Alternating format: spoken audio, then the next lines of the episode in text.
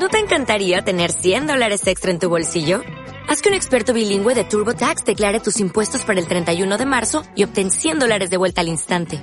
Porque no importa cuáles hayan sido tus logros del año pasado, TurboTax hace que cuenten.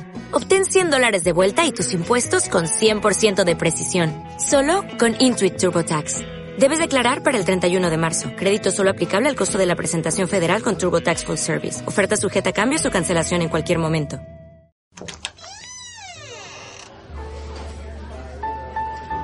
Bienvenidos a Cultura Cocktail, el podcast de cultura general, entretenimiento y misterio. Yo soy Judith Carrión desde la ciudad blanca de Arequipa. Y yo soy Diego Oropesa desde el complejo arqueológico de Pachacamac. Y en este episodio les traemos un Blue Lagoon, prisioneros en fuga, grandes escapes de la historia.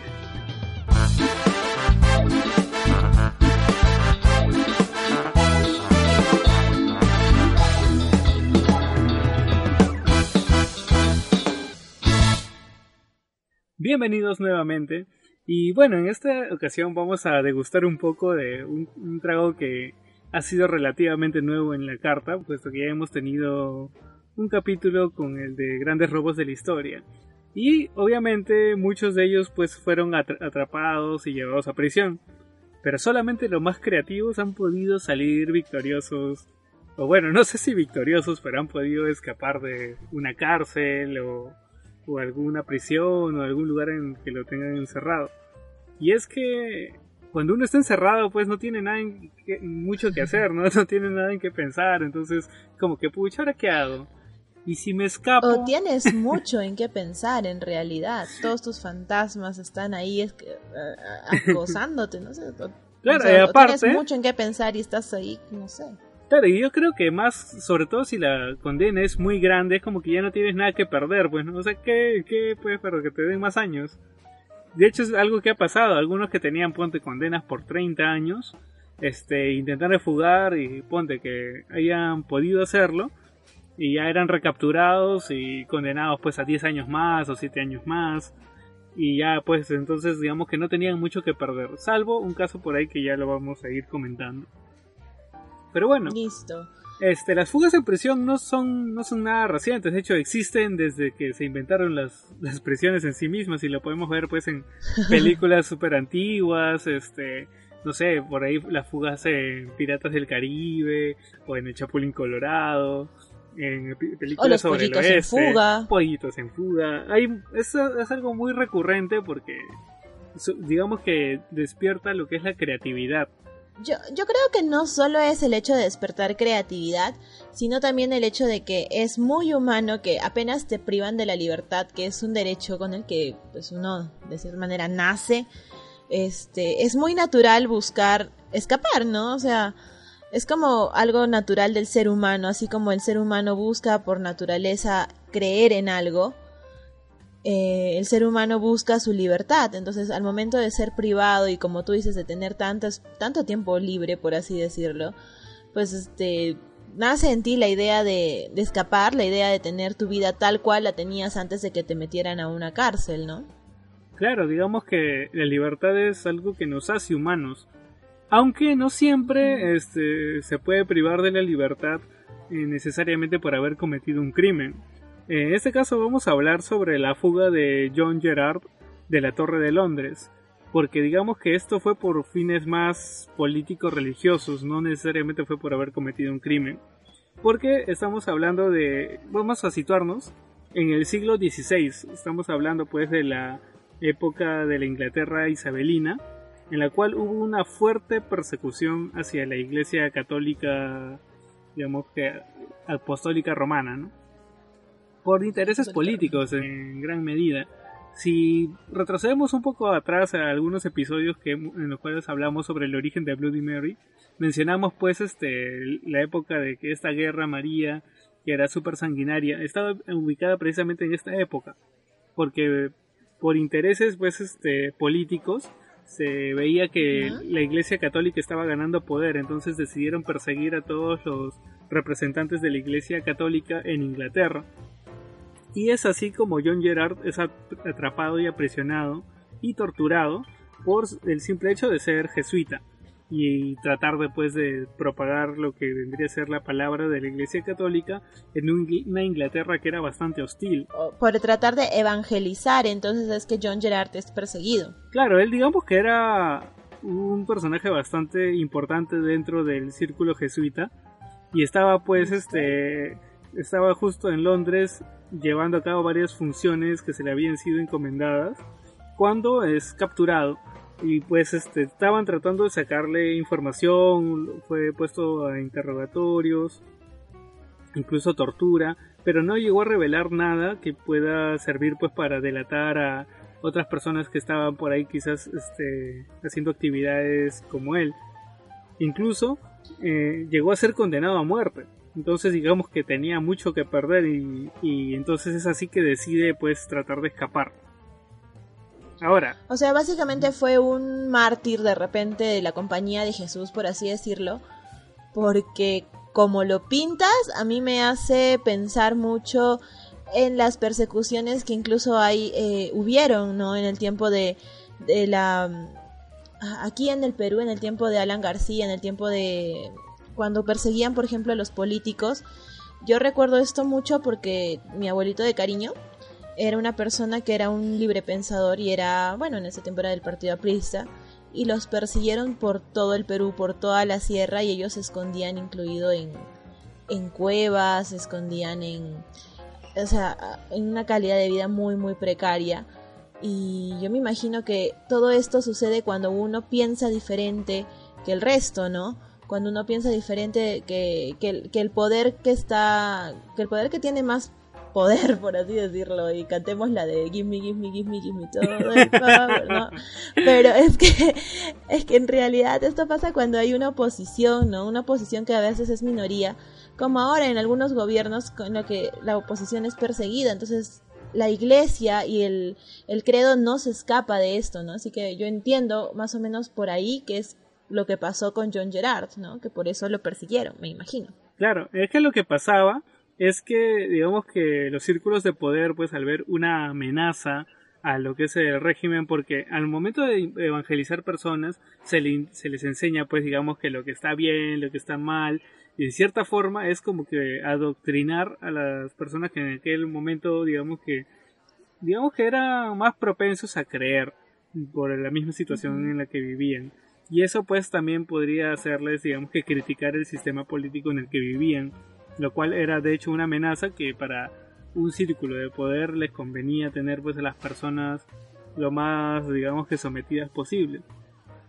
Y bueno, es en este contexto en el cual John Gerard es apresado y él al ver que no tenía muchas opciones, digamos que lo único que le quedaba era o morir o escapar.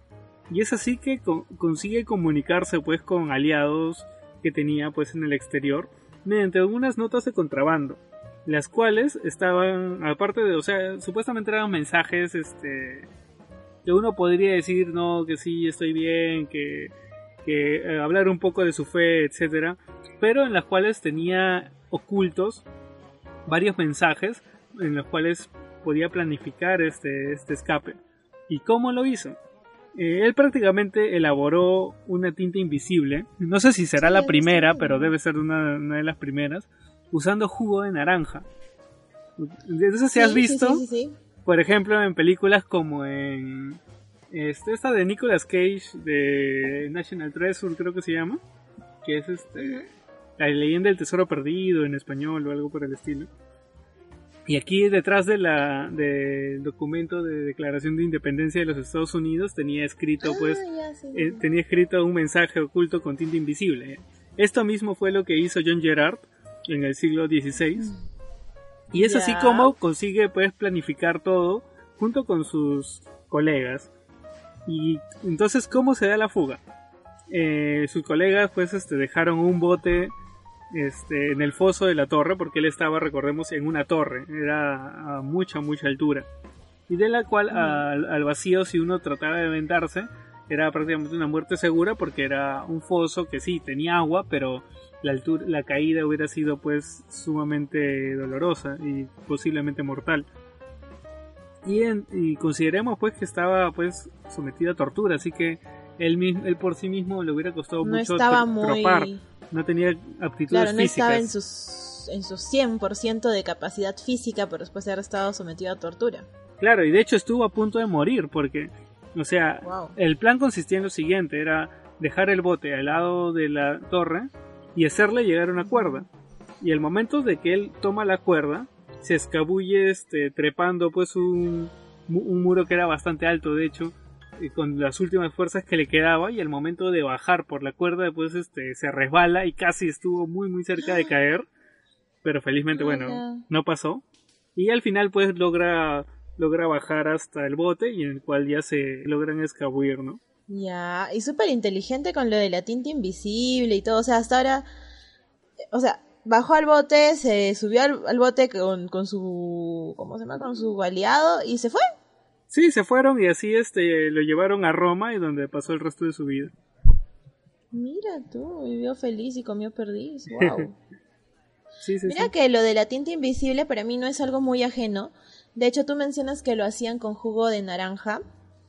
Eh, de hecho, en los scouts yo les enseño a los niños a hacer tinta invisible, pero yo uso tinta de limón, o sea, jugo de naranja, de naranja de limón. Ah, bueno, O sea, lo los cítricos, ajá, claro los cítricos hacen este, esta tinta invisible. Y de hecho yo recuerdo mucho porque cuando les enseñé la primera vez a los niños, luego lo que haces es aplicar calor. ya Y con el calor es que se, se revela la, el mensaje oculto. se oscurece o se aclara Sí, sí, sí, se oscurece, que Ah, se mira. oxida, se oxida el, el, ah el cítrico y, y da el, el color como quemadito, como cuando quemas un pergamino, ah claro una claro hojita, para hacerle tipo, ajá, entonces lo mismo, pero oxida el cítrico y se comienza a notar lo que sea que hayas escrito, ¿no? Esa es la tinta invisible. oye qué genial Y sí, yo me acuerdo porque les llevé, me acuerdo que, o sea, podrías planchar encima y con eso ya se va viendo la, la- las letras. Yo me acuerdo que como no tenía electricidad, pues yo llevé velas y los chiquitos estaban por encima pasando el papel y descubrí uno que dos o tres pirómanos.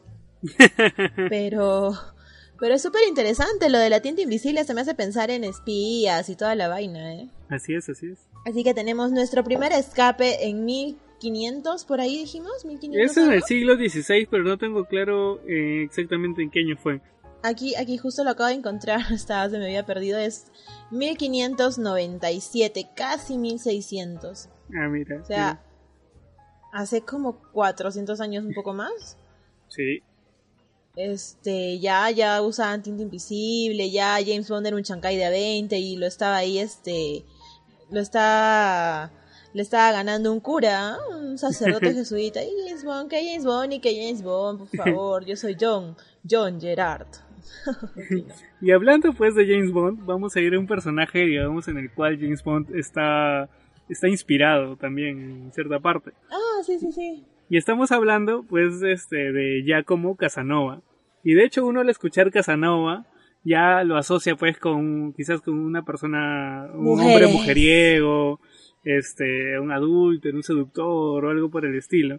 Y, y es que pues este, a pesar de que se usa ya casi como un adjetivo, Giacomo Casanova pues fue un, un hombre de verdad, de carne y hueso que incluso estuvo en prisión. Y de hecho es, es un personaje muy interesante que solo su vida da para quizás un episodio entero porque no solamente este fue prisionero y escapó de la misma aparte de haber este tenido digamos que un récord este confirmado de 132 mujeres sin considerar las que exacto sin considerar las que no, no han sido confirmadas y Se este parece, ¿sabes a quién?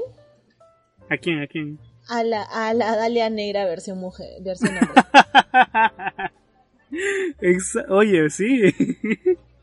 132, la Dalia tenía 400. muchacho. bueno, pero en este caso, este, estamos hablando de que era, él era un escritor, era aventurero, este, incluso llegó a ser un espía secreto. Fue Wow. to- todo, un- todo un personaje.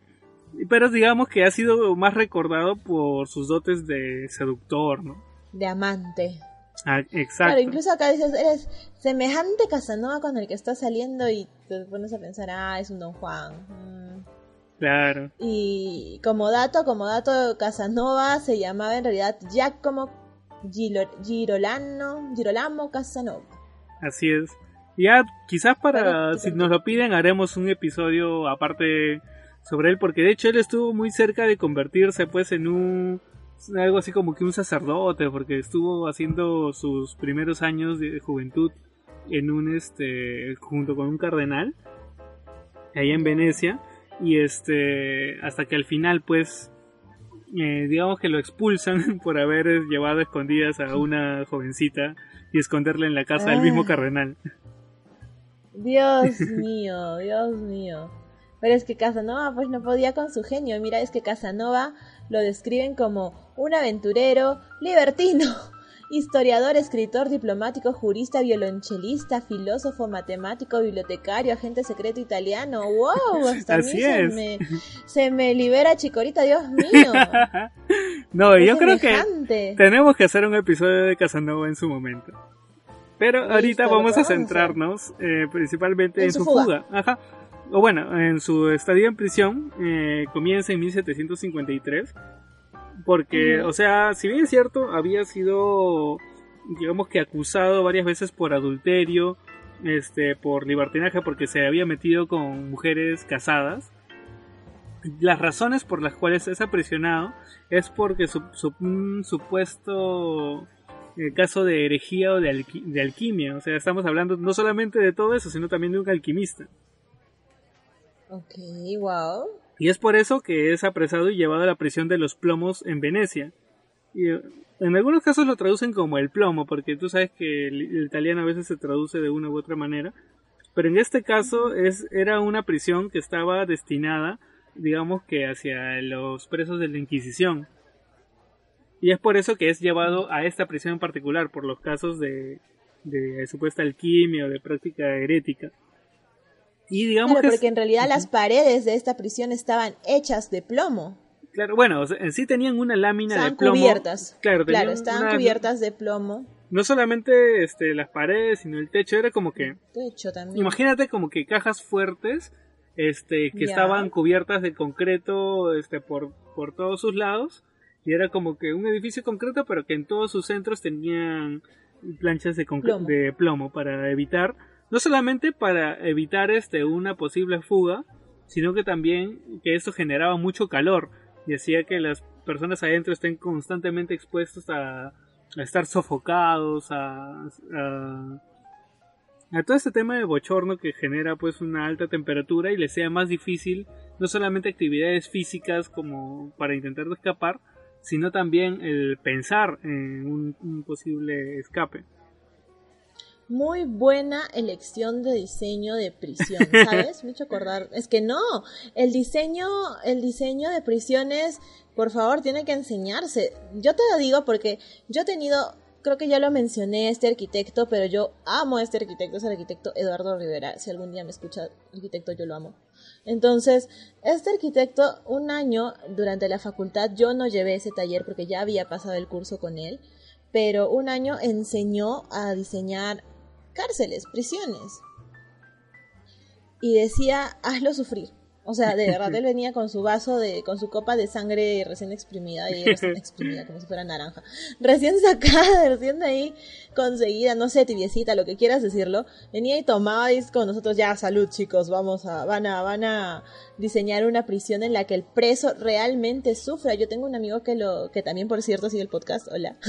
este, él, por ejemplo, diseñó con el, con ese arquitecto una prisión. Tengo una amiga que igual diseñó, era de la, de la facultad, en taller 7.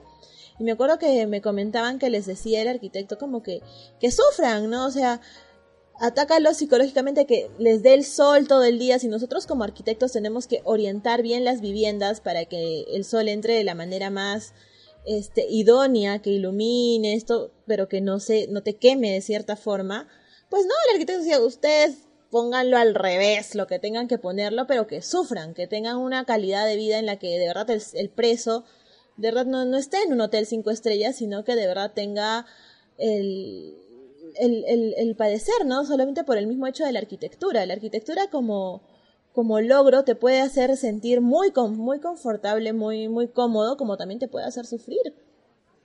el diseño de, así de prisiones es, es, interesante. Y mira que ya para el siglo XV, bueno, ya para el siglo XV me imagino yo que ya tenían las la idea de prisión más, más clara, ¿no? Si la Santa Inquisición y todo eso te hacía sufrir de la miércoles, yo imagino que sí, mira. Desde ahí, conocimientos milenarios.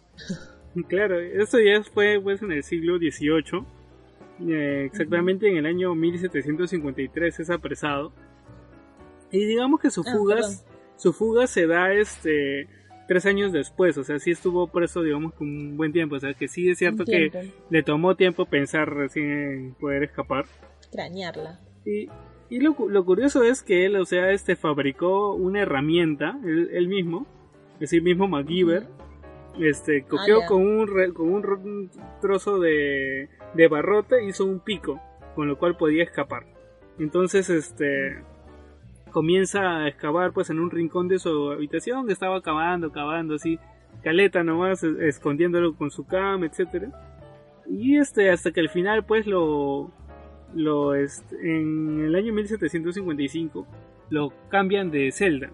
Entonces él piensa que a lo mejor están sospechando que está cavando un túnel. Entonces dice, no, tengo que pensar bien cómo lo voy a hacer, porque si sigo haciéndolo, a lo mejor me van a volver a cambiar de celda y nunca va a poder terminar su túnel. Y es entonces, pues, como una persona carismática como él, se hace, digamos que, bastante amigo de su vecino de celda, que era un monje, un monje renegado, que estaba, este, estaba apresado ahí también. Y entonces como que se empiezan a poner no de acuerdo. perdonó nada ni al monje, Dios mío. no, pero o sea, digamos que se hizo su amigo y sobre todo que tenían en común el deseo de querer salir, ¿no? Entonces es así que trabajan juntos y ambos, cada uno por su lado, iba cavando, cavando y así pues avanzaba más rápido. Hasta que al final llegaron a las placas de plomo y con esta herramienta lograron perforarlas y pudieron escabullirse hacia otra habitación. Y es ahí ya cuando deciden ya, una vez que ya salen de la celda, dicen ya YOLO, pues empiezan a, correr, a tratar de eh, evadir todos los, los posibles este, obstáculos que podían tener se valieron pues de algunas escaleras que encontraron por ahí, sogas, de todo lo que pudieron para poder llegar a la planta baja, porque estamos, estaba en una planta elevada. Y una vez que llegan a la planta baja con esta misma herramienta que tenían, consiguen este romper el candado y escabullirse a los pasillos hasta llegar a una góndola. Roban la góndola y se van pues hasta hasta donde el viento los lleve. En góndola, wow. Cantando incluso seguro. ¿no? Sí, sí, sí, hasta Ya que Casanova no perdona ni al, ni al, ni al monje ahí usando sus dotes de conquistador, Dios mío, eh. y así es como que hasta para escapar es elegante, ¿no? Se va en góndola. Y Casanova este, narra precisamente esta fuga en un libro. Y, aunque muchas personas pensaban, no, se está exagerando, es para embellecer la situación, eh, muchas evidencias respaldan de que sí fue, fue cierto y sí fue así como él lo narraba. Wow. Es una fuga digna de una... De hecho, ¿ha habido, ¿hay películas de Casanova o no? Ahí hay bastante de medio audiovisual, no podría describirte tal o cual, y si es que encontramos por ahí, a lo mejor lo compartimos en, por redes sociales o creo yo para su propio episodio cuando nos toque hacerlo. Ah, claro que sí, ya lo, ampliamos más a Casanova. Así es. Ahora sigamos avanzando en el tiempo porque de hecho hay varias fugas este, interesantes y vamos a tratar de no ya dejarnos... como 25 minutos, ¿no? Oye, sí. Pero bueno, eh, ahora vamos a unos, unos años después. Estamos hablando del año 1864 durante el periodo de la Guerra Civil Americana. Esta es conocida como la fuga de la prisión de Libby. Claro, claro, dice que fue la, la más famosa y exitosa fuga de los presos durante la Guerra Civil Americana y que eh, a, esta prisión se destinaban pues los presos de guerra y un grupo de 15 soldados de la, de la, Unión dirigidos por el coronel Thomas Rose y el general Hamilton construyeron un túnel desde el sótano de la prisión hasta un terreno situado fuera de la cárcel. Hace recordar un poquito a la casa de papel. A mí todo me recuerda a la casa de papel. Esto no fue tarea fácil, ya que el sótano de esta misión era muy oscuro y estaba infectado de bichos. Dios mío. Conocido por sus reclusos como el infierno de las ratas. Ay, Dios mío. Ya te imaginas, ya por cada tres, Ah. tres picos ahí salían dos ratas más. y- Ay, no, Dios. No, No, pues, no, pero- las ratas también fugando. Pero hubiera sido más productivo que si habían tantas que les enseñen a cavar y que ayuden a acabar el túnel, bueno. Doma- domando data- Claro. ratas. Pero- Domando ratas para, para escapar, ¿no? Claro, es que son roedores. Si fueran como los conejos son las ratas que también cavan. Ya no, es algo sé. por el estilo, o sea, una rata puede llegar hasta cual, a donde él quiera, o sea, sus mordeduras es tan fuerte que puede morder concreto, metal, puede atravesar lo que Sí, quiera. eso es cierto. Sí, ah. Las ratas son horribles, horribles. Las odio. Yo tengo un pánico a las ratas desde que yo en una en un viaje de la universidad en la selva vi parir una rata. Fue horrible, horrible, horrible, horrible, horrible, horrible. Te juro que me entró un ataque de pánico, hiperventilé, arañé. Había un chico que iba delante mío, perdón, Oliver, si estás escuchando esto, yo, yo no te quería arañar, te juro. Entonces, había un chico delante mío, yo lo arañé, se creo que, ay, no puedo más, y me escapé, yo les tengo pánico a las ratas. Bueno. Ay, y hablando del infierno de las ratas, no, es que problemas como con los payasos, Dios mío. Ok, yo contando acá, ¿no? Mi, mi arsenal de cosas a las que les tengo miedo. Pero bueno, ellos sí lograron pasar a través de esto, a, través del infierno de las ratas. Y 17 días después de empezar a construir el túnel, se vio la luz. Y 109 soldados consiguieron huir a la ciudad de Richmond. 48 fueron lamentablemente recapturados, pero 59 llegaron a la seguridad del, ejército federal. Así es, de los cuales también hubieron dos, dos prisioneros que fugaron y que ellos no pudieron escapar porque murieron ahogados en todo este proceso de la fuga. Dios. Tuvieron bajas igual de todas sí, maneras. sí, sí.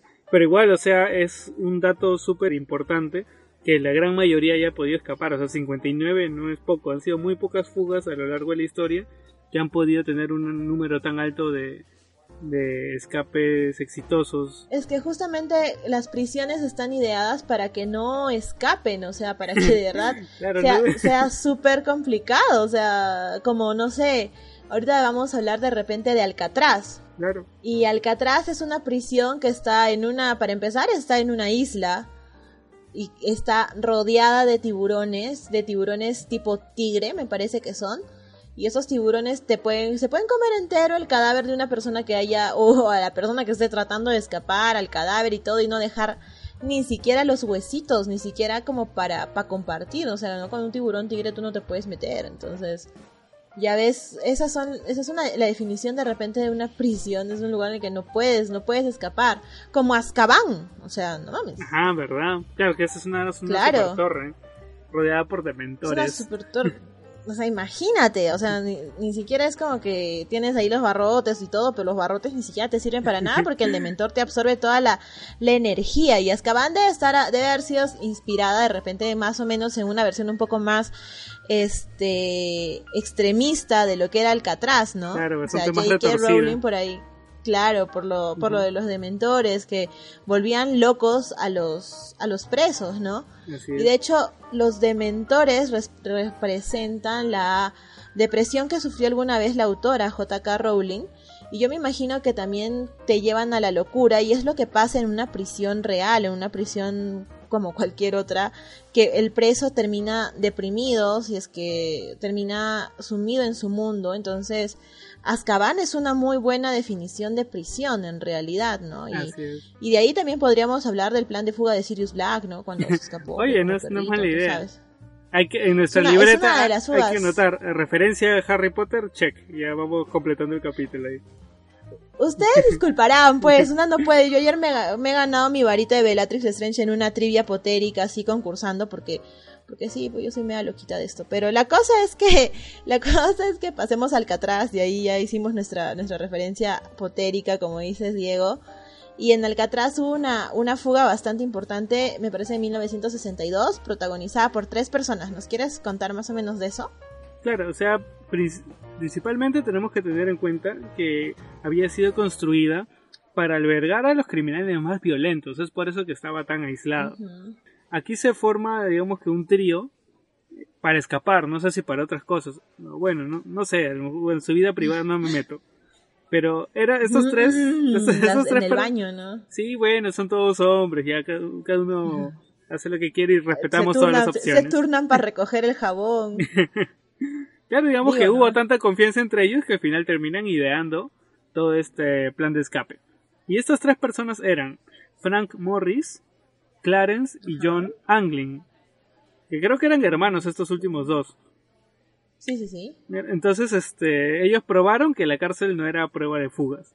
Y entonces, este, durante seis meses estuvieron, digamos que ideando todo este plan de fuga, rompiendo poquito a poquito la pared, este, a través de los, de los huecos de ventilación, porque como era, era una cárcel, digamos que bastante cerrada, entonces todas las, las celdas tenían un ducto de ventilación algo pequeño para poder, este, eh, que ingrese el aire y que no, no sufran tampoco de que se asfixien.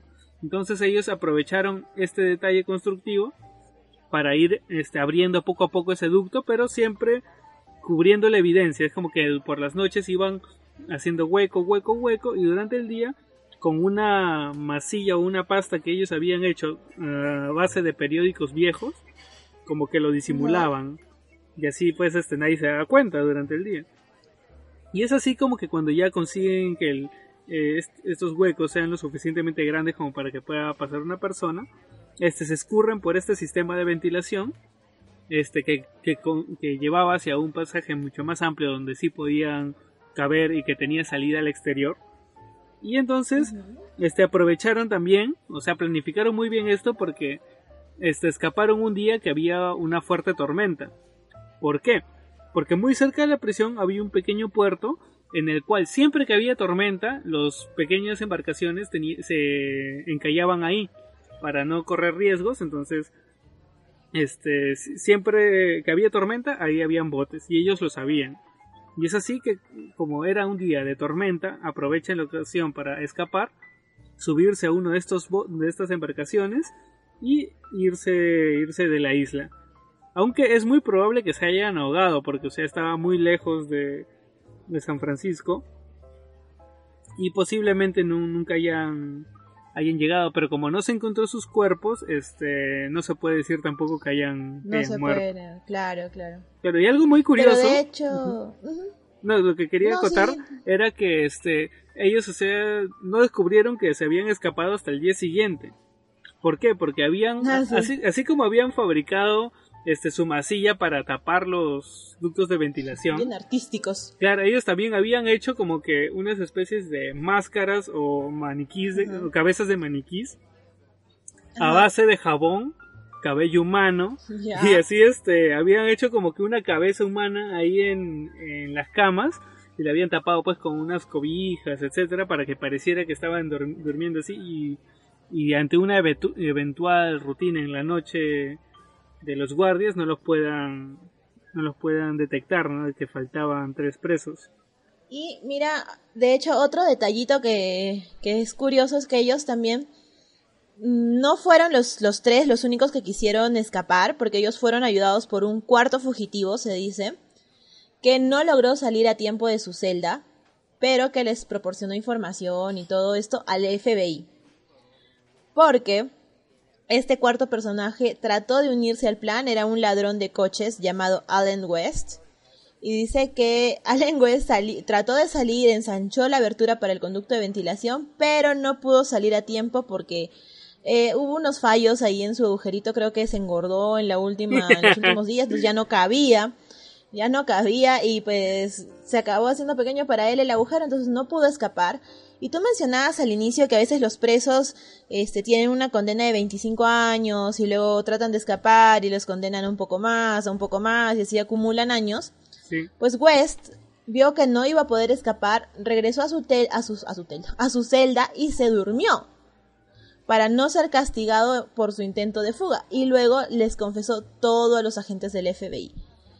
O sea, lo que habían hecho, cuál era su, pan- su plan de escape, este, que dice que inició todo porque uno de ellos encontró unas sierras viejas, así que por ahí como que se iluminaron ¡ah! y dijeron ya nos escapamos a la verga.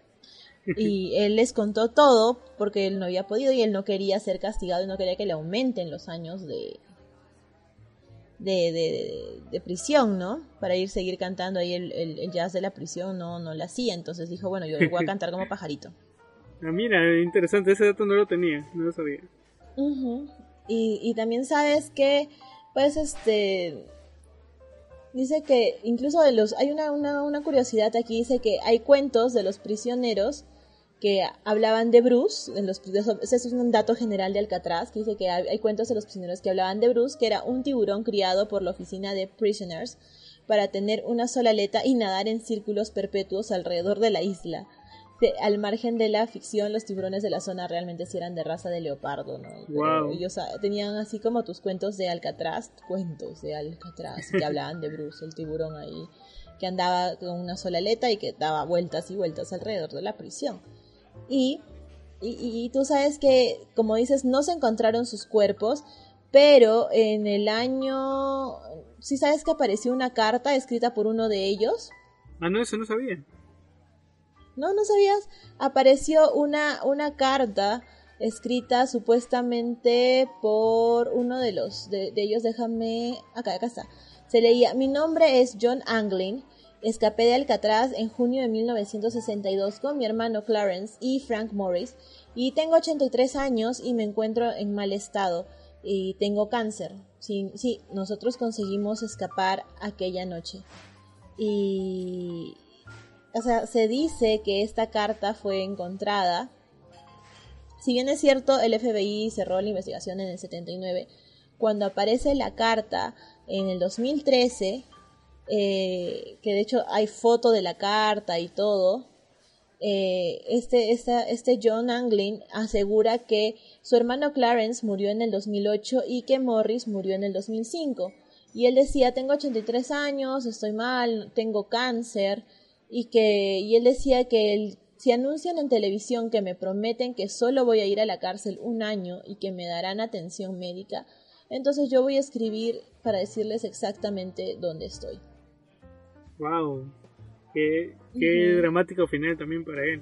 Claro, o sea, no murieron, pero sí, o sea, sufrieron sus estragos, ¿no? Aunque bueno, también ya de bastante mayores por lo que cuenta, o sea que sí, llegaron a disfrutar de su vida a pesar de todo. Así es, y, y o sea, de, esto ya no sé si, si al final, si al, si al final este, si era cierto, no era cierto, no se dijo nada, pero, pero a lo mejor si era real, ¿no? Si era real y está escribiendo este, esta persona que logró, logró escaparse de, de Alcatraz. Interesante. Y esto fue en el año 1962, o sea, ya más o menos para entrar en contexto, porque tan solo este, dos años después este, ocurre pues este, un dato respecto a la guerra de Vietnam, que es la fuga de Dieter Dengler, y, a ver, ah, para ponernos en contexto, estamos hablando de la guerra de Vietnam y este Dieter Dengler era un piloto alemán, bueno, era alemán americano, o sea, nacido en Alemania, pero este que pertenecía a la Armada de los Estados Unidos. Y entonces, él un día, un primero de febrero de 1964, estaba volando sobre Laos y es cuando es derribado y secuestrado y sus captores eran este, parte del movimiento Pathet Lao, que eran simpatizantes de Vietnam, de Vietnam del Norte, y así que capturaban a todos los, digamos, que, los que estaban luchando a favor de, Estados Unidos. Y los tenían pues en un campo de prisioneros, algo parecido a un campo de concentración nazi, pero bueno, a una escala bastante menor porque estaban en medio de la selva. Y algo curioso es que Dengler eh, durante su entrenamiento digamos que se había ganado una gran reputación porque era muy hábil en los entrenamientos de escape de campos de prisioneros porque a ellos en la guerra les, digamos que les enseñaban a cómo fugar si es que eran capturados. Y es algo que me parece ah. súper útil súper súper útil. Y él digamos que se, él se destacaba muchísimo en esto o sea que era digamos que el mejor de su clase algo algo por el estilo. Y entonces es así que él era como que la persona indicada para poder eh, planear un escape en estas, en estas circunstancias. Y es así que digamos que si bien es cierto su condena fue bastante eh, brutal porque estuvo pues sometido a torturas, interrogatorios en una prisión de bambú. Este, él estaba también junto, eh, encarcelado junto con otras personas, bueno, más que encarcelados, encadenados, porque ni siquiera era como que era una prisión propiamente dicha, sino era un lugar donde los que tenían capturados, ¿no? encadenados entre ellos y todo esto. Y es así como el 29 de junio de 1966, dos años después de haber sido capturado, aprovechan que sus captores estaban comiendo, así estaban, pues, estaban pues... Estaban ahí en plena, en plena papeada. Sí, sí, sí, estaban relajados y todo eso. Eh, él y sus compañeros consiguen liberarse de las, de estas, de las cadenas y tomar las armas de sus captores. Se enfrentan a ellos y consiguen matar a tres, a tres de estos guardias y escapar a la selva. Eran un total de siete personas. Eran siete personas y ya en la selva, pues para, digamos que, para no ser capturados y tratar de separar a los que los estaban persiguiendo, se dividen en tres grupos. Y de los cuales, este, Dieter Dengler estuvo, digamos que extraviado por 23 días en la selva, cuando por fin fue rescatado por un helicóptero estadounidense. Y este, solamente uno de los que fugó con él consiguió sobrevivir. Era un contratista tailandés. Y el resto, o bien, o murió, o desapareció y nunca más se los volvió a ver. Uy. Wow. Pero si es que el Dengler era muy, muy, muy chancón en su clase, obviamente de alguna manera tenía que sobrevivir y tenía que lograr escapar, ¿no? O sea, solamente de los siete llegaron vivos, con, o sea, corroborados dos, el tailandés y Dengler. Así es. Mira que es muy importante, como decías, es súper importante si uno, si uno se quiere fugar, si uno quiere hacer un robo o algo, no sé, pensar en la, en la fuga en realidad, porque por ejemplo, y otras lo menciono la casa de papel, tenía una parte en la que el profesor les enseñaba y les decía, si ustedes son capturados, van a actuar de esta, de esta manera, tienen que verse vulnerables para que para que la gente siga teniendo pues no como que simpatía con nosotros, los van a les van a decir esto, les van a decir lo otro.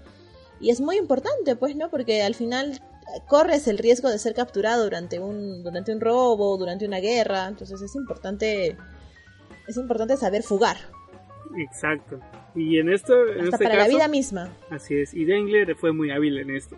Y de hecho otros, Hay, existen otros este, ladrones que no eran muy hábiles eh, propiamente dichos, pero digamos que tenía lo que se tiene que tener para eso, salvo que usando pues un, uso de violencia bastante extremo, como es el caso de la fuga de, de John Dillinger, que digamos que este era un famoso ladrón de bancos, que ya, si desean saber un poco más al respecto, pueden este, ir a nuestro episodio sobre grandes robos de la historia donde hablábamos de muchos robos, en los cuales, pero ahí no incluimos a, John Dillinger. en este caso, este John Dillinger, si bien es cierto, era, era muy famoso, se hizo famoso más que nada por su, por su escape, más que por los robos en sí que había hecho. Y estuvo, estuvo implicado pues en varias fugas violentas en la década de los años 30. En el año 1933, él y su banda bueno, habían sido este, capturados y los este, apresaron en, la, en una cárcel en Lima, Ohio.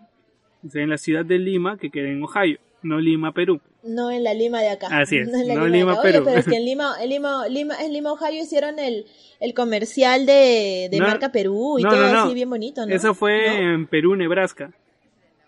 Ah, ¿y en Lima, Ohio qué hicieron? No sé, yo me acuerdo algo pasó en Lima, Ohio. Ah, a lo mejor, a lo mejor también hicieron otra segunda parte. Yo solo me, acuerdo que hicieron de Perú, Nebraska. De Perú, Nebraska. Sí, sí, sí, sí. Algo ha habido en, Lima, Ohio o algo, o alguna serie, algo he visto en Lima, Ohio. No sé, luego voy a, voy a buscar. Estuve viendo fotos y se ve bien bonito, se, ve bien bonita la ciudad. Me gustaría ir a conocerlo. Creo que hay Glee, algo tenía que ver Glee con Lima, Ohio. No sé, pero a estas horas de la noche yo comienzo a divagar. Consigamos con, lo de, Dillinger. Ya, bueno, básicamente digamos que la clave del éxito de las fugas de Dillinger es que, o sea, no, no actuaba solo, sino que tenía toda una banda detrás. Algo parecido a lo que vamos a ver quizás más, este, más adelante con lo del Chapo Guzmán. ¿Por qué? Porque él consigue, en este caso a Dillinger, este, consiguen eh, llevarle de contrabando este, dos rifles.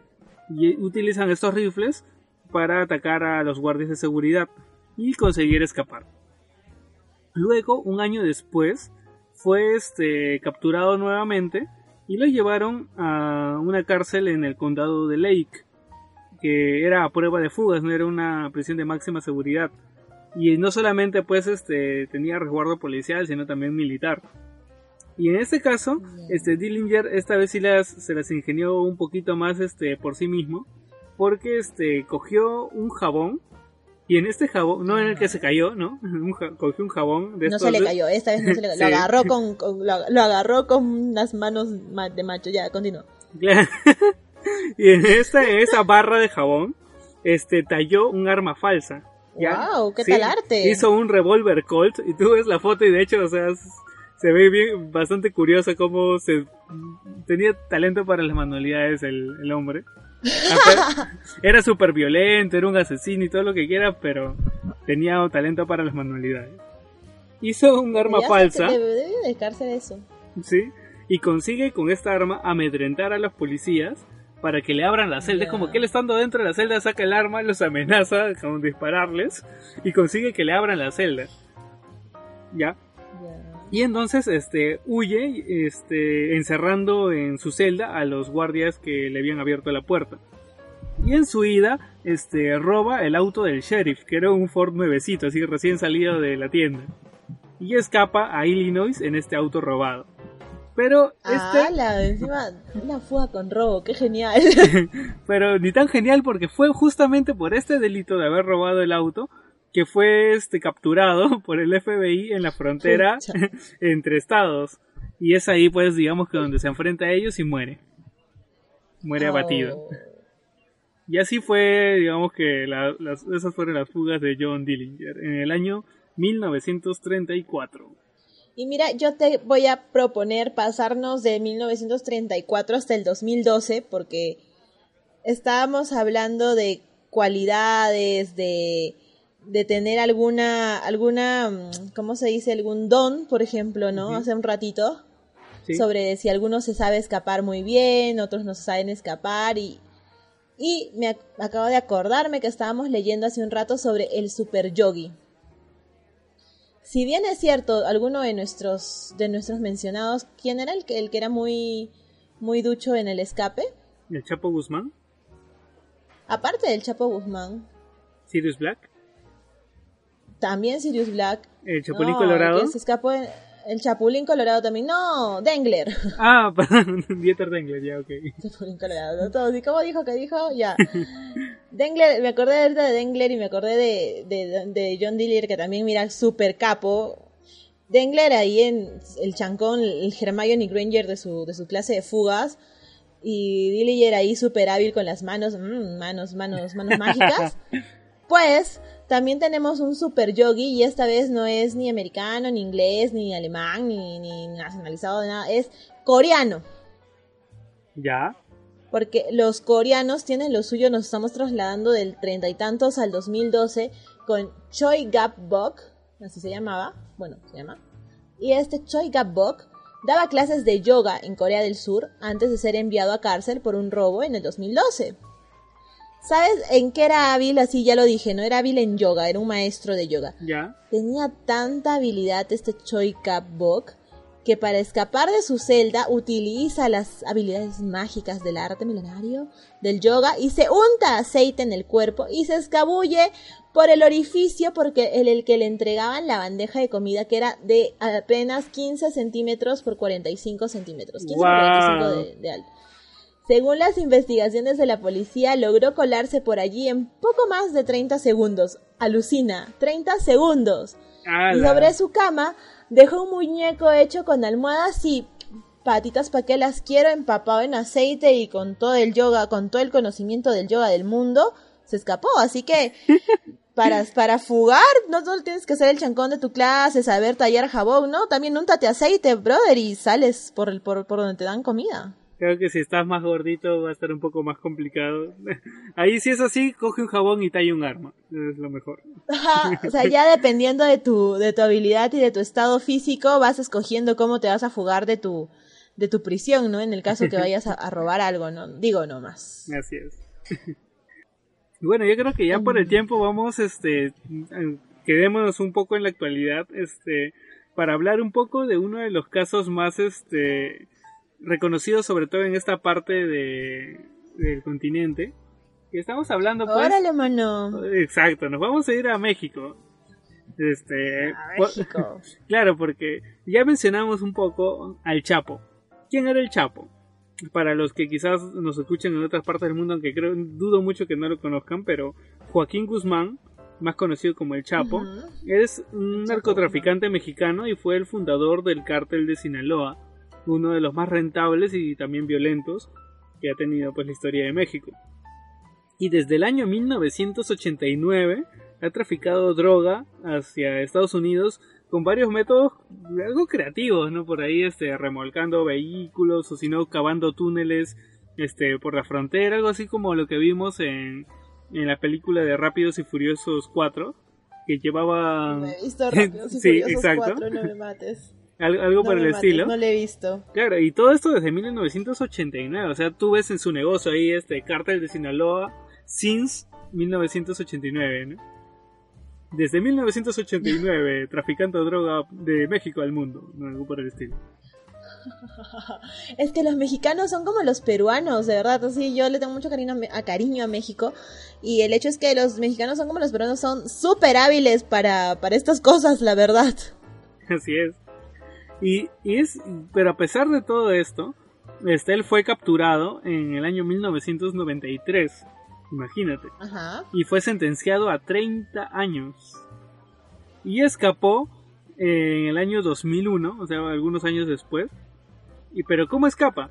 Digamos que él se había, este, había sido recibido ayuda. muy original, ¿ah? Sí, había recibido ayuda de un empleado de limpieza porque este se mete dentro de un carrito de lavandería, ahí se, se esconde con la ropa sucia, todo se, se, cubre bien y se lo llevan en el carrito este de, de lavandería. Se lo llevaron, es cierto, es cierto, pero dice que posteriormente se determina que en su fuga, en esta fuga, la, la del 2001, participaron como 71 personas, entre ellas 15 funcionarios del sistema penitenciario.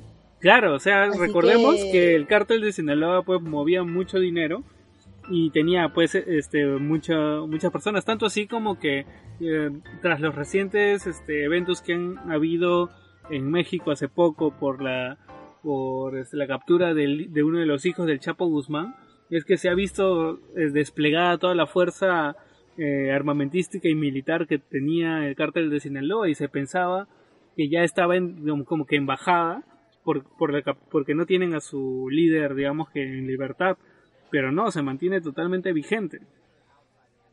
Es que él sí lo ha organizado bien, pues, o sea, uno tiene que, tiene que organizar de cierta forma en la que a pesar de que tú faltes, como cabeza sea como Hydra, pues no cortas una cabeza y salen dos y, y se puedan seguir organizando, ¿no? Claro, y es así como que, pues, este, esto fue en 2001 y ocho años después, este, ya el cártel había crecido tanto, de tal manera que registraba ingresos por 3 billones de dólares al año. O sea, no millones, billones. Billones. Así es. Wow. Y Yo estoy yendo para México en diciembre. ¿Tú crees que me acepten como parte del cartel? ah, prueba, prueba. Llena, llena currículum. Voy a mandar mi solicitud, voy a mandar mi hoja de vida, mi fotito así, haciendo, no sé, pues no. o me voy a grabar tallando jabón, ya, a ver qué me para, yo, yo, me voy a untar aceite, a ver, voy, voy a ir probando. Vas probando, mandamos videos de CB a ver, a ver si nos aceptan, porque billones, guarda. Sí. Y es... muriendo con el sueldo mínimo y billones. y esto provoca pues que digamos que sea uno de los personajes más buscados por la DEA, que es digamos que este organismo que se encarga pues de la lucha contra la droga, que lo pueden ver pues por ejemplo en series como Breaking Bad, ¿no? Que es, es un elemento muy importante en la DEA para combatir estos cárteles o todo este tema de narcotráfico. Y entonces ofrecían pues una recompensa de 5 millones de dólares eh, por su captura o por ayudar a su captura. Y luego de un seguimiento de 6 meses, este, fue capturado en el año 2014 dentro de un hotel mexicano. Algo que me llama un poco la atención es que siempre cuando ves estos, estas historias de fugas de las cárceles de capturas de personas, etcétera, siempre son seis meses, o sea, se pasan seis meses planificando algo. Así que si quieren hacer algo importante, ya saben, tienen que tomarse por lo menos unos seis meses en planificar algo para que les salga bien. Pero bueno. Google Calendar y van haciéndose sus alarmas desde seis meses antes de planificar, terminar de, terminar de, de, ordenar sus, sus ideas, así seis meses con Google Calendar y, y, y la cena. Claro, el propio, este, eh, la, como mencionábamos, de la casa de papel también, o sea, se lleva, se toma un lapso de varios meses para estudiar el plan. Entonces, no recuerdo si eran seis meses o más o menos, pero más o menos por ahí, hasta ahorita vamos viendo que el porcentaje de éxito, seis meses. Pero bueno. De seis meses para arriba. Nada apresurado, por favor. Así es. Y como fue capturado en México, la DEA solicitaba pues su extradición, que lo lleven a Estados Unidos para que sea puesto este bajo arresto por allá en los United. Pero el presidente Peña Nieto dice no, este que es un es un ciudadano mexicano que vamos a custodiar aquí en nuestro país y deciden pues este decir no que lo vamos a poner en una cárcel de máxima seguridad, etcétera. Entonces asegura, incluso tú ves esa entrevista que se ve todo súper convencido ahí de que no, es este eh, es la obligación del Estado, que eso, que lo otro y... Es de Peña Nieto. es como que... ¿Ah? Es de Peña Nieto, el Lord Peña ahí tuiteando a cada rato y confirmaba las cosas en Twitter. Lord Peña. Sí, y, la verdad es que, o sea, ya se decide pues ponerlo pues en una prisión de máxima seguridad y todo esto, pero no era tan máxima seguridad porque tan solo un año después, el 11 de julio del 2015, eh, Chapo vuelve a escapar. Y esta vez eh, en un túnel subterráneo que daba justo justo al baño de su celda. Porque recordemos que eh, en este caso la cárcel en la que él estaba era una cárcel que tenía pues baño dentro de la cárcel. O sea, faltaba menos, ¿no? Tenía, tenía ahí su cierta comodidad. Y entonces, digamos que sus cómplices, este, la gente contratada por el cártel, excava este túnel que daba justo, justo hacia el baño. Entonces, como que eh, tú ves las cámaras de videovigilancia, se ve el, Chapo ahí como que dando vueltas en su habitación. Eh, bueno, en su, cárcel y se mete al baño y ya no se le vuelve a ver salir nunca más. Se fue al Ministerio de Magia, amigos, y ni siquiera nos dimos cuenta. Se metió ahí al, al inodoro, jaló la, la, la, cadena y se fue para el Ministerio de Magia. Mira que el Chapo bien, bien potérico también el Chapo, bien Chapo, bien, bien. Sí. Dice que se escapó y llegó hasta una moto, ¿no? Claro, había una moto. Eh, se encontraron, o sea, lo que sé es que encontraron una moto en el túnel, pero lo que tengo entendido es que la moto la encontraron ahí porque más que, más que usarla él para escapar, era como que lo usaban para retirar el material. Eso fue lo que yo tenía entendido. Ahora, si es que lo usó él también para escapar, eso ya yo no, no, no sabría decir. Bueno, la información que yo tengo me dice recorrió el conducto y en una moto se fue en una moto. Ah, no. Se escabulló el, por el hueco de la celda y recorrió todo este túnel en una moto conducida por uno de sus secuaces. Ah, ya, entonces. Sí. O sea, si lo dice internet es cierto. se fue en moto. Sí, si lo dice internet es cierto. Lo dice, lo, lo dice la BBC, por Dios. Si lo dice la BBC debe ser cierto, súper cierto. Claro. Y de que este fugitivo estuvo, así hasta el 2016 y, otra vez fue extraditado a los Estados Unidos, ¿no? Claro, y no era un túnel cualquiera, o sea, bueno, en primer lugar que estaba a 10 metros de profundidad. Y en segundo lugar, con que tenía pues este iluminación artificial, tenía ventilación, todas las comodidades para que uno que puedan trabajar bien y escape rápido y que él al salir no tenga ningún problema. Claro, no iban a pasar por lo de las por lo de la prisión de Libby de la, de la ciudad de las ratas y todo eso con el túnel de las ratas, ¿no? Ellos tenían que tener su luz, su ahí todo y todo, todo bien bonito, listo, si se escapó en moto, o sea, wow. Así es. Pero sin embargo, pues seis meses después vuelve a ser atrapado en la localidad de Los Monchis, que queda en Sinaloa, México. Y ya desde entonces, ahora, ahora sí no se ha vuelto a escapar. Todavía. esa, es la, esa es la cuestión. Todavía. cuando se vuelve a escapar, le hacemos otro capítulo, le hacemos un capítulo entero al Chapo Guzmán y a, y no sé, a su familia, porque a su familia también le estuvieron persiguiendo y toda la vaina, ¿no? Claro, y de hecho nos, nos estamos dejando este bastantes otras fugas que son también súper interesantes. Y yo creo que da para una segunda parte de acá un poco más adelante. Claro, una segunda, una segunda parte. Si es que les ha gustado, díganos, denos dedito arriba ahí en el Face, en el Twitter, en el Twitter no, en el Instagram, no sé, por ahí darnos, denos señales de vida. Nosotros hacemos segunda parte de todas maneras de esto. Aunque para cerrar el, el esta, esta primera parte me gustaría hablarles de algo bien cortito que se llama el escape de los urabeños. Ya porque Colombia querida, tenemos ahí gente que nos escucha en Colombia, que queremos un montón. Colombia querida, sabes que es lugar de también de, tráfico de, cocaína. Claro. Y dice que había cuatro miembros de este grupo criminal llamado los Urabeños y que se escaparon en el 2014 por la puerta principal. O sea, porque, o sea, sí, porque sí se podía. El Chapo escapándose ahí en, en carrito de lavandería, en moto, así cuando va evolucionando, así el Chapo, Chapo evoluciona a Chapo, Ultra Chapomón, no sé, una cosa así, pasa de carrito de lavandería a, a moto así más chévere.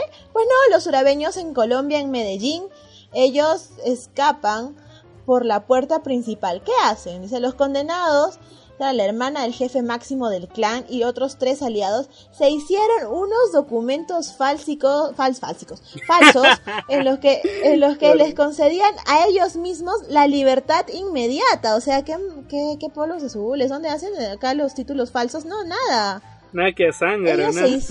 nada, ninguna zángaro, por favor Chancaya 20 al lado de, estos se hicieron unos documentos falsos en los que se concedían ellos mismos la libertad inmediata de, de su condena y salieron tranquilamente por la puerta principal de la cárcel y mira que Dios mío, ¿en qué estaban pensando los guardias? Hasta varias horas después de que ya se habían ido y todo, ya inexplicablemente nadie constató que se trataba de una silenciosa y de por qué no una fuga legal. Ellos escaparon por la puerta principal. O sea, ¿tú crees que están excavando tunelcitos? No, por favor. Colombia es otro level. Medellín se salieron ahí y dicen, ¿sabes qué? Hagámonos unos documentos en los que diga que ya estamos liberados. Entonces, ya, jalo, lo hicieron y chao, se fueron. Porque tú creías que, que, que, este, este, este coreano que se untaba alco alcohólico, aceite, o bueno, también si quieres, ¿no? Pero aceite en el cuerpo era algo, algo bizarro. No, ellos también se, escapan.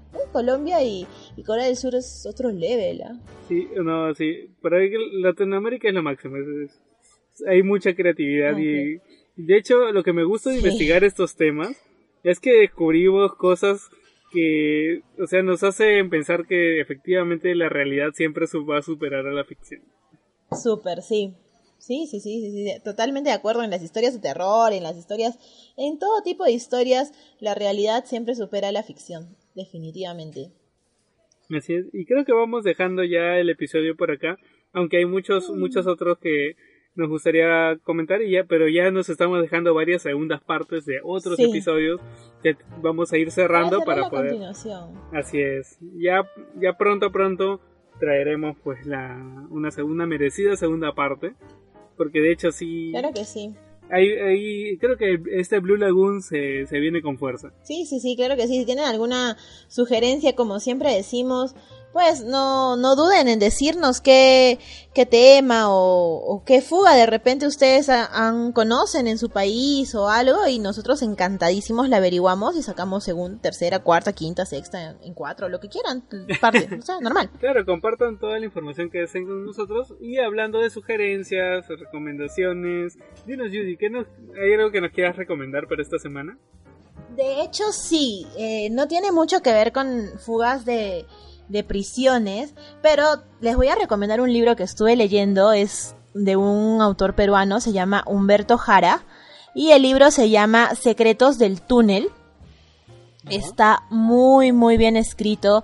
Son 126 días de cautiverio en un verano infernal, cuatro túneles cavados en 100 días bajo una mansión, 149 heroicos comandos en un rescate espectacular. Habla de la operación eh, cuando se fue tomada en la época del terrorismo aquí en el Perú la embajada japonesa. Y habla de, de cómo Fujimori, en los tiempos de Fujimori, cómo, cómo, cómo se realizó el rescate de los, de los presos, bueno, de los renes, ¿no? Sí. porque el MRTA captura la residencia del embajador de Japón en Lima y había un montón de renes al inicio, los fueron liberando y eh, Fujimori no, no daba señales de pues de querer conversar, se estuvo, estuvo implicado incluso el cardenal Cipriani, los presos, este, claro, como tipo presos, los, los renes estaban en cautiverio sin luz, sin agua, hacinados, eh, en pleno verano, y el verano en Lima quema, entonces se, se hizo un operativo reconocido mundialmente como una proeza que logró rescatar al final a los 71 renes que, que estaban dentro hasta el, hasta, hasta el último, que estuvieron ahí, que no fueron liberados en ningún momento por, por el cabecilla, ¿no? Es este, el operativo de rescate Chavín de Guantar. Y de verdad, esta, este libro es histórico, es, no, no sé si lo puedan adquirir todos, si está en PDF, pero es de Humberto Jara, y la verdad, la verdad, yo lo empecé a leer hace, hace, hace como un tiempito y no lo he terminado porque me, me, absorbió la vida, me faltan dos, tres capítulos, pero está muy bien redactado y es histórico para aquellos que les guste este tema. Eh, habla también pues sobre un rescate, ¿no? Así que chequenlo por ahí. Chequenlo por ahí, es Secretos del Túnel. Buen dato, buen dato. Vamos a revisarlo. Y este, lo que yo quería recomendar era, bueno, una película bastante ligera. Y que, bueno, es como para pasar el rato. A mí no me gusta recomendar este tipo de cosas. O sea, cosas como para no tomárselo muy en serio. Y en este caso. Perdón, perdón. No, no, o sea, me parece perfecto que tengamos este ambas ambos tipos de recomendaciones como para equilibrar. Como para poder equilibrar porque también podría recomendarles, por ejemplo, este no sé, me gusta mucho por ejemplo La fiesta del chivo de Mario Vargas Llosa ah, o La guerra del fin del mundo que son libros que me gusta por el estilo narrativo y en el caso pues de, de la fiesta del chivo habla sobre un plan, pero no de escape, sino en este caso pues para matar a, un dictador. Cosa que está muy bien narrado, lo que más me gusta del estilo de Vargas Llosa es este cómo te muestra varios puntos de vista, en este caso te muestra el mismo suceso, pero desde la perspectiva tanto de como que de los no sé cómo llamarlos, son rebeldes o algo por el estilo y de la clase alta de, este círculo de poder. Pero bueno, regresando a la, la película que quería recomendar, era este Plan de Escape, o este Escape Imposible, o bueno, el nombre, ah. no, el nombre en inglés es Escape Plan, que es una película pues de Arnold Schwarzenegger con Sylvester Stallone. Uh. Esta, este dueto que Rambo. claro, Rambo y Terminator, ¿no? Que siempre creo claro, sí, sí, nosotros hemos crecido queriendo que ambos se enfrenten en una película, pero bueno, acá no, no se enfrentan necesariamente, sino que son como que colegas, por así decirlo, en el cual el protagonista en sí es Ray Breslin, que era un una especie de un consultor de seguridad y que era un diseñador de prisiones, incluso tenía un manual de, prisiones seguras y todo esto, de, así de super máxima seguridad. Y en el cual él es puesto en prisión en una de las cárceles que él mismo había diseñado, o bueno, o diseñada bajo los mismos estándares que él había implementado. Y es así como que él tiene que tratar de escapar porque pues su vida corre peligro y todo esto. Y que la verdad es que me parece muy entretenida y me pareció, me sorprendió bastante este en el momento que la vi y, ahorita me he vuelto a sorprender porque me he enterado que tiene dos secuelas que no he visto y que ah. ahorita, terminando de grabar, tengo que verlas. Porque la que yo te digo es la que es la del año 2013. La 1. Escape Imposible. Y existe una segunda parte, este Escape Plan 2 en Hades y Escape Plan Escape recontra imposible. Extractors o los extractores, ¿no? que es del año 2019, o sea, 2018 y 2019 están recién, recién nomás han salido. Ah, mira, entonces ya tenemos una recomendación también como para pasarla chévere con, con Arnold Schwarzenegger y con Sylvester Stallone, así que está, está, está paja. A los que les gustan las películas de acción y, y estas cosas, yo creo que es una muy muy buena opción. Claro, incluso en esta tercera parte también está este Dave Batista, está 50 Cent, veo que están juntando un, un, buen grupo. Ah, mira tú. Así es, y recién se ha estrenado hace poquito nomás, en, en junio de este año, así que voy a darle una revisada y si alguien más quiere, quiere verla, pues genial, la vemos. Claro que sí. Entonces ya tenemos nuestras recomendaciones de esta semana, que esperamos de verdad de todo corazón que si alguna de verdad les llama la atención, las estén viendo, las estén checando, no sé si tanto los libros de repente, pero las series, las películas, las canciones que a veces recomendamos como tacas, tacas, como... Tachas y pericos. Ay, no me acuerdo. Tachas, y pericos, ¿la escuchaste? Sí, ¿Escuchaste sí, la de Tachas y pericos? La, la, muerte, era lo máximo, porque estoy aquí y allá. Tachas y perico. Tachas y perico. Y es traumante esa canción, pero bueno, esperamos de verdad que les, les, les llame la atención, les guste nuestras nuestras recomendaciones y, y, y, ya. Claro, vamos a tratar de hacer recomendaciones pues para todo gusto, así que si a alguien le gusta más, no sé, pues un cómic, recontaremos algún cómic, como por ejemplo la novela gráfica de B de Venganza, así como una película son muy buenas en una, revisada. Pero ya para no hacer tan extenso todo, todo este bloque, vamos a, a dejarlo por aquí, este, siempre agradeciendo que nos estén acompañando una semana más. Ya saben que pueden escucharnos en las plataformas habidas y por haber para poder escuchar podcasts como iBooks, Apple Podcasts, Google Podcasts, Spotify. Y este, y nada, ante cualquier comentario o sugerencia, eh, nosotros vamos a estar completamente abiertos a escucharlo. Y muchas gracias por escucharnos. Así es, y ya hablando de comentarios y sugerencias, no se olviden de seguirnos en nuestras redes sociales. Estamos en Facebook e Instagram como Cultura Cocktail Podcast. Ahí busquen a nuestro gatito de Cultura Cocktail y dennos sus comentarios, sus memes, sus chistes, lo, que quieran, ¿no? Los memes si quieren, ahí con todas nuestras metidas de pata, como siempre les digo. Todo recibimos, todo, todo recibimos con mucho amor y cariño. Claro que sí. Y así que nos vemos la próxima semana. Adiós. Nos escuchamos. Cuídense. Bye bye.